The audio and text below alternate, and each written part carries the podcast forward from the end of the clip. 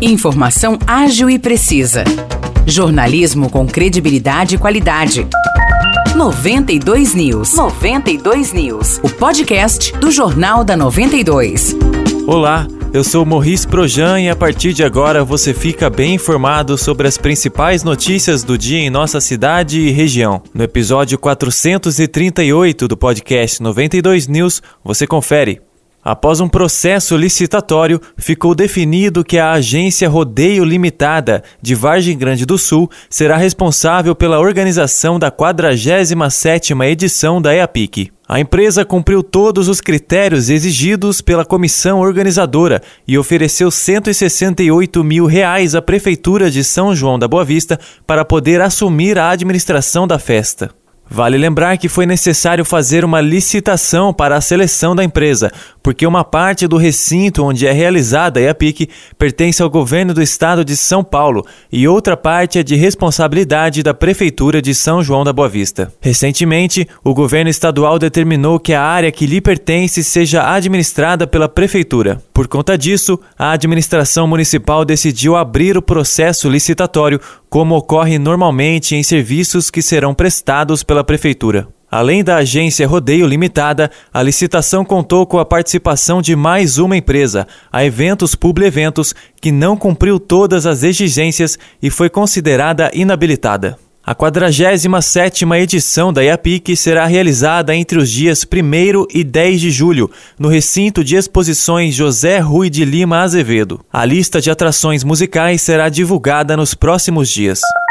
O preço da gasolina ficou 2,35% mais caro nos postos de combustíveis em abril, na comparação com o mês de março. O valor médio por litro ficou em R$ 7,49. Para o etanol, a alta foi de 4,37%, com o valor do litro vendido a R$ 5,94. Os dados são do índice de preços Ticket Log. O consumidor está pagando mais pela gasolina e pelo etanol, mesmo que a Petrobras não tenha reajustado os valores desde o dia 11 de março. Especialistas apontam que a alta nos combustíveis se deve ao conflito na Ucrânia e à política de preços da Petrobras, que segue atrelada ao valor do mercado internacional. Na região Nordeste, o preço da gasolina foi o menos afetado pelos reajustes e avançou 1,65%. A maior alta foi encontrada no Distrito Federal, mas o preço mais salgado foi no Piauí, com mais de R$ 8,00 por litro. Já o etanol teve maior alta no Sudeste, com aumento de até 6,5%,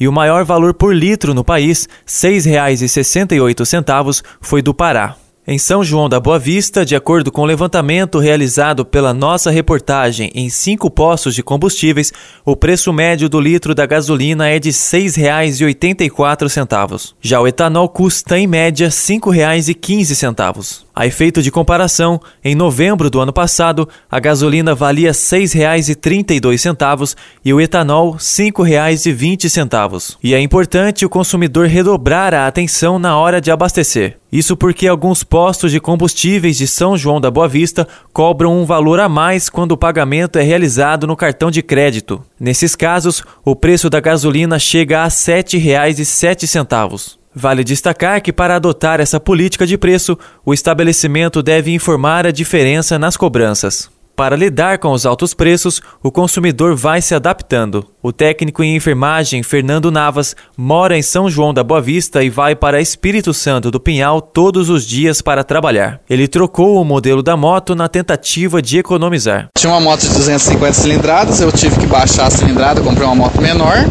mais nova, financiei para poder economizar no combustível, porque eu tenho que viajar para trabalhar todo dia.